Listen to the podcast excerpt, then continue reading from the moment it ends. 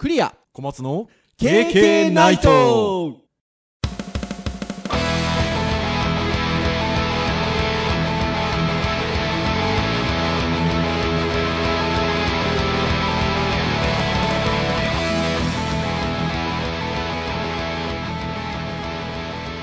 ー KK ナイトよー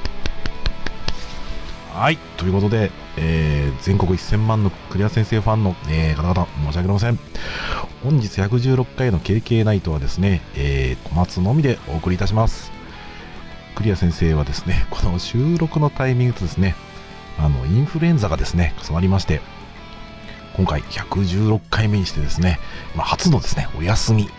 えーということに、えー今回させていただきます。ね、もう一応ね、KK ナイト、まあ、ご存知だと思うんですが、あの、収録でやっておりますんでね、えーまあ、前もってこういったことがあってもね、対応しろよって話も、まあ、あるんですけど、まあまあ、我々もちょっとね、あの、続けていくための、こう、なんかサイクルとして、まあ、割と事前に取れるような、えーやってます。まあ、逆に言うとね、ややここまでね、115回やってね、まあ、こういう状況がなかったこと自体が、まあ、逆にすごい話だとね、僕はまあ勝手に思ってるわけでございますよ。はい。でですね、えーまあ、クレ先生なんですけど、まあ、9月から一応福岡に、えーまあ、家はある状態で、まあ、東京の方にね、席を、小席をされて、9、10、11と、まあ、目まぐるしくですね、全国飛び回っておりまして、まあ、傍から見てもですね、まあ、体調大丈夫かなと。で、まあ、かなり忙しいところピーク過ぎて、まあ、11月の下旬ですかね、まあ、収録の時とかにですね、えー、なんか休みになると。もうね、あの忙しいとこからね、休みになる瞬間がですね、割とこうガクッと、こう危険ですよと。まあそういう話はしてたんですよ。だからまあ全然そのあたりは大丈夫だったんですけど、まあそれを乗り越えたタイミングで、まあ今回インフルエンザと。えーしかもですよ、実はですね、今回テーマにしようと思って考えたのがですね、あの、実は毎年やってるんですけど、クリエイティブ業界と健康、たびたびみたいなね、えー感じで考えていたんですけど、まあこのタイミングでですね、健康を害されるという、まあ皮肉な、えー状態でございます。まあこれテーマに関してはまた、えー後日ね、やろうかなと、えー考えております。はい、えーということでですね、今回ですね、KK ナイト初の一人の配信でございます。まあちょっとね、メイン MC やってない私が大丈夫かという話もございますが、まあ珍しい回ということで、えーお付き合いいただければと思います。さて、今回ですね、一人ということで何を話そうかと。で、えっ、と、一応端的にはですね、あの、ウェブの回ということで、まあいろいろ考えたんですが、えーまあ一人でですね、たくさん話そうな話、えーまあしようかなと。まあ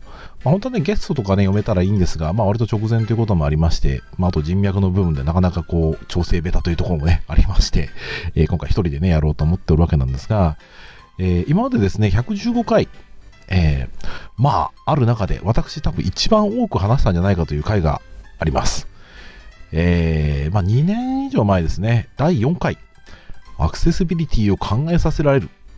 という回がありまして、まあ、かなりあの話としては固めな回がありましてですね、まあ、それ以降そういった固めな回はなかなかちょっとねっていうところでは我々、あの多くは話してこなかったんですが、えー第4回のね、件に関してはま聞いてみてください。やや方な話を、えーしておりますので、はい。で、えっとですね、まあ私の方でですね、最近あったまあ仕事での絡みで感じたまあアクセシビリティ、まあウェブアクセシビリティですね、関してのお話を、えーしようかなと。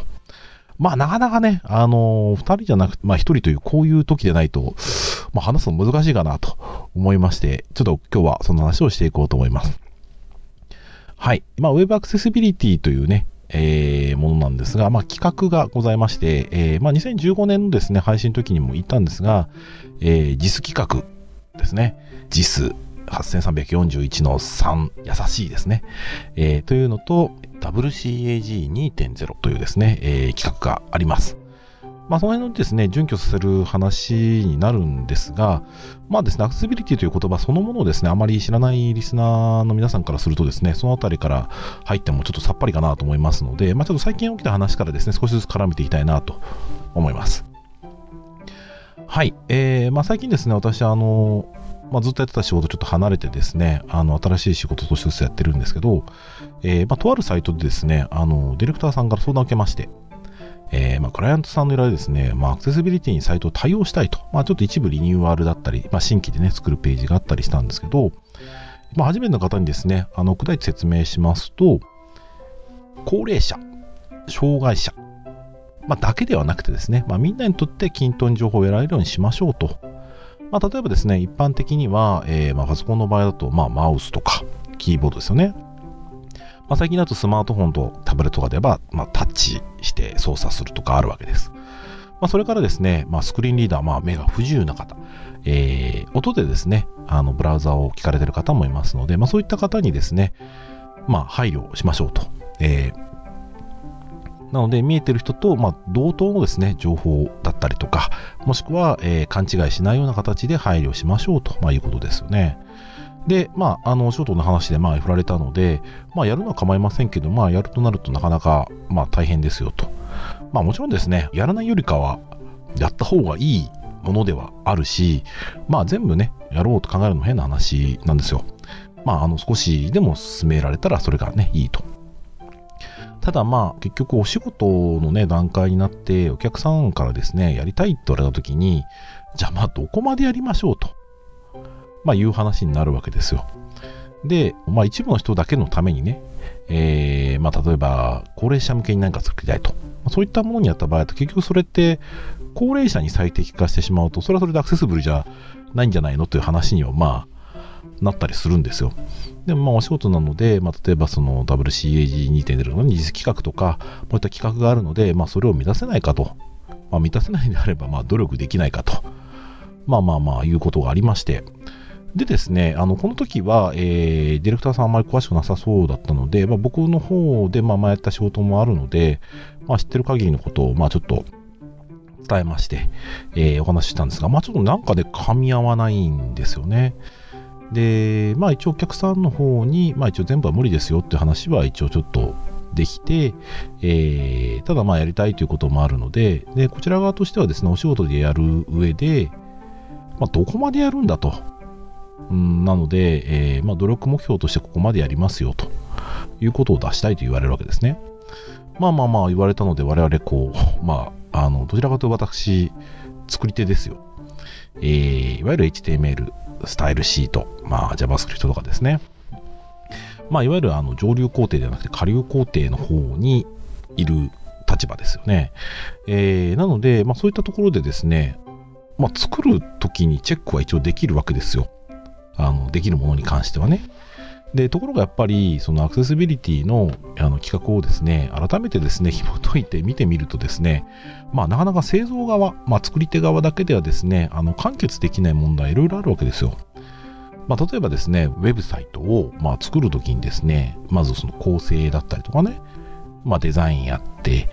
まあ、それからまあ製造の方として、まあ、そういったコード化していく、まあ、システムに組み込んでいくと、まあ、そういったことをしていくわけですよ。で、ただアクセシビリティの、まあ、何と何ができるのかって話になると、いや、まあ、作り手としては言われたらとかね、あの、こういったことを考えてくれたりとか、調整してくれたらやるよってことは結構たくさんあるんですけど、えー、まあ、製造側でできることって、まあ、結構やっぱりその、機械的なコードのチェックとかね、まあ、あとはそのテストするときに、まあ、キーボードを使った操作とか、まあ、そういうところはある程度できるわけですよ。ところがですね、まあ、結局その製造側がこれアクセシビリティ満たしてないですよって言って、じゃあそのデザインを差し戻すとかね、えー、もしくはもう既存にあるページの既存にある文字、これだとその文書構造としてうまく伝わらないから直してほしいとか、えー、そういったことがですね、あの起こり得るわけなんですよ。実際その真面目にね、全部やっていこうとすると。まあ、その他に例えば、えー、文言調整、えー、例えば、えーと、リンクですよね、えー、ウェブサイトとか見てるときに、リンクに、まあ、例えば、あの、詳細はこちらとかね、こちらじゃちょっと行き先わかんないだろうと。まあ、適切な文字をね、あの、示しましょうとかね。企画の中で満たしていこうとすると、いわゆるワークフロー、お仕事のですね、順番の中で、僕ら製造側のですね、えー、ところで判断ができないものたくさんあるわけです。で、さらにテストした時に、これってどうなんだろうと。これはこうした方がいいんじゃないかと。で、まあ、調整すると、それに対して工数が発生したりとかですね、システム側に影響を及ぼしたりとか、まあ、言ってしまえば、そういう調整をする人も、ある程度その、アクセシビリティに対する理解であったりとかね、えー、そこに工数がかかるよっていうことを、まあ、知らないとですね、あの、やりたいって言われても、あの、一般のこう、製造をやってる僕らからしてみると、なかなか立ち入れないっていうね、ところがありました。はい。で、まあ、結果的にはですね、お客さんの方としても、まあ、まあ、結局はそこでね、あの、結構列車の方が結構対象として多いので、まあ、そこに配慮したいと。まあ、完全なアクセシビリティというよりかは、まあ、一部の方に多く配慮して、まあ、普通にですね、特典ターゲットに配慮したことで、まあ、一部アクセシビリティに乱すことが、まあ、できるんじゃないかという形で今、今進めておるんですけど、まあ、今回ですね、あの何が言いたかったかっていうと、今後ですね、皆さんもし、あの特にウェブサイトね、制作関係の方、えー、アクセシビリティというのにですね、関わるときに、まあ、まずね、知ってほしいなというところがあります。えー、僕もですね、あのぼんやりとこう、知ってはいたものの、あまあ、改めてですね、W3C の方で出してる、まあ、えー、WCAG2.0 っていう企画があるわけですね。実際これ国際企画に2012年ぐらいになったもので、実企画もですね、結構独自で日本やってたんですけど、2016年のえー、改定の時にほぼこの WCAG2.0 に、まあ、一致するような形でですね、えー、作り変えてます。なので、あの、もしアクセシビリティちょっと勉強したいなと、もしくはどういうものなんだろう、もしくはそういうのを導入するためにはどうすればいいんだろうかと、えー、いうのをですね、見たい方はですね、あの、アクセシビリティ基盤委員会というですね、委員会さんのサイトがありまして、まあ、そこであの、翻訳された、えー、企画の内容とか読めますので、ちょっとね、解釈が非常に広くできるようになっているので、あの読むと非常に難しい部分もあるとは思うんですけど、一旦ですね、企画の1.1.1番から、まあ、4.2. 点いくつかな、えー、まであるんですけど、まあ、そういったものをまず一通りざーっと見てもらって、えー、あこういう範囲があるんだなっていうのをまずぼんやりしてもらうと。で、えー、実際にこれはどういったタイミングで、判断するんだろうかとかね。実際あのただ単に読むだけじゃなくてウェブサイト制作にこう使うときにですね、えー、使うって言ったら変ですけどあの作るときに、まあ、いつ考慮するのか、ね、誰が判断するのか。まあ今回ですね思ったのはですねやっぱり作り手の中でそういったウェブアクセシビリティマスターじゃないですけど、まあ、非常にその権限持った人が判断する立場の人は必要に必要だなということがあの感じました。作り手がですねいくら頑張ろうっていったところですねなかなか難しい。かといって、まあ、指をね加えてるわけにはいきませんので あの理解を求めたい。理解をしてもらうためにですね、まあ、一緒に読み合わせたりとかしまして。はい。でまあいろいろとですねあのやっていく中で、えー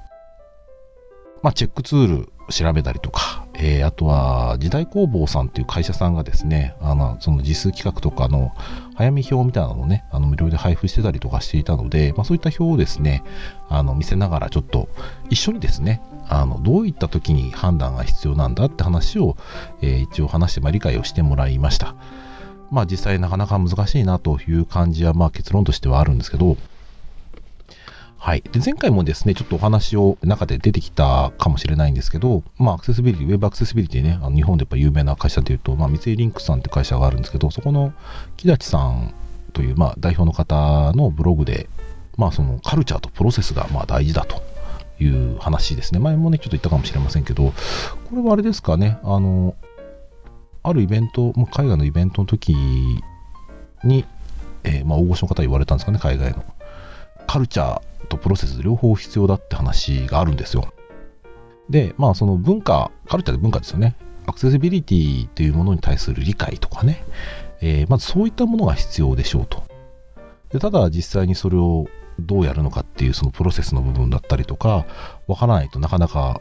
あの進まないと。で、またですね、あの、カルチャー育っていかないと、やっぱお金の面でもですね、あの、やんなくても、まあ一応ウェブサイトは作れるわけですよ。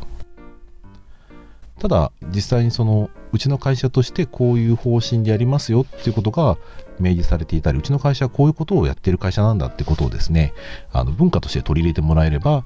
プロセスにつながるんじゃないかと。逆にですねあのプロセス、まあ、今回みたいにですねやろうっていうところはありつつもその文化がないと。なかなかですね結局どこまでやるの、ね、テストはどうするの？とか、まあ、現実的にね建設的にやっていきたいと思ってもですね、あの、やっぱり理解を皆さんしてくれないと、各プロセスにおいて、えー、そういった理解がないとなかなかつながらない話だなというところがありました。はい。まあ、なかなかあの、また今日もですね、非常にあの一人でしかもね、硬い話をね、えー、たくさんしておりますが、えー、ぜひですね、皆さん、あの、アクセシビリティですね、なかなか今、えー、ウェブというですね、もともとある文化と、まあそういったちょっと相反する部分も若干あったりもするところはあるんですが、えー、まあ必要に特にね、あの、2016年から、えー、障害者差別解消法というのもね、施行されておりまして、まあ、公的機関は義務がありますので、まあ、そういったお仕事される方はもうね、すでにやられてるかなと思うんですが、まあ、あんまり知らなかった方ですね、この機会を機にですね、一旦そういった、えー、企画とかをですね、ちょっと見てもらうと。面白いんじゃないかなと思います。まあ、もしあのリアルでですね、あの僕と会うことがあって、えー、ぜひそんな話が、えー、したいという方いましたら声かけてください。僕もね、あのそんなに詳しくはないんですが、あのどういうふうなことをしたよとかいう話はできると思いますのでね。はい。えー、今日はまあ一人なんでね、あの、このくらいで 終わらたいかなと。もうこれだけでも結構ですね、あの、硬い話してますんで、あの、お腹いっぱいかなと思いますんでね。はい。あじゃあ、私が最後になりますかね。えー、KK ナイトは、えー、毎週木曜日に配信をしております。えー、公式サイトの方でですね、プレイヤーがありますので、そちらを、えー、使って聞いてください。まあ多分ね、こちらで使ってる方が非常に多いんじゃないかなと思います。Apple 製品とか使ってる方は iTunes とかにえ購読登録とかしてもらうと自動的に落ちてきますと。Android の方とかはアプリとかでですね、設定をしてもらえば、え、リロードするタイミングで、え、表を取ってきますんでね、えー、まあまあ一時接続とかしなくても、えー、見れますと。まあまあどんな形でもいいので気軽に聞いていただければなと思います。はい、えー、今回ですね、あの、一人ということで、なかなかこう、うまくできてるかどうかちょっと微妙ではございますが、えー、以上にしたいと思います。はい、本日お届けしましたのは、えー、東京稽古と松でした。まあ次回はね、えー、久田先生ね、あの復活してるかと 思いますので、一緒にね、やっていければなと思います。えー、ぜひですね、えー、117回ご期待いただければと思います。皆さんご視聴ありがとうございました。さようなら。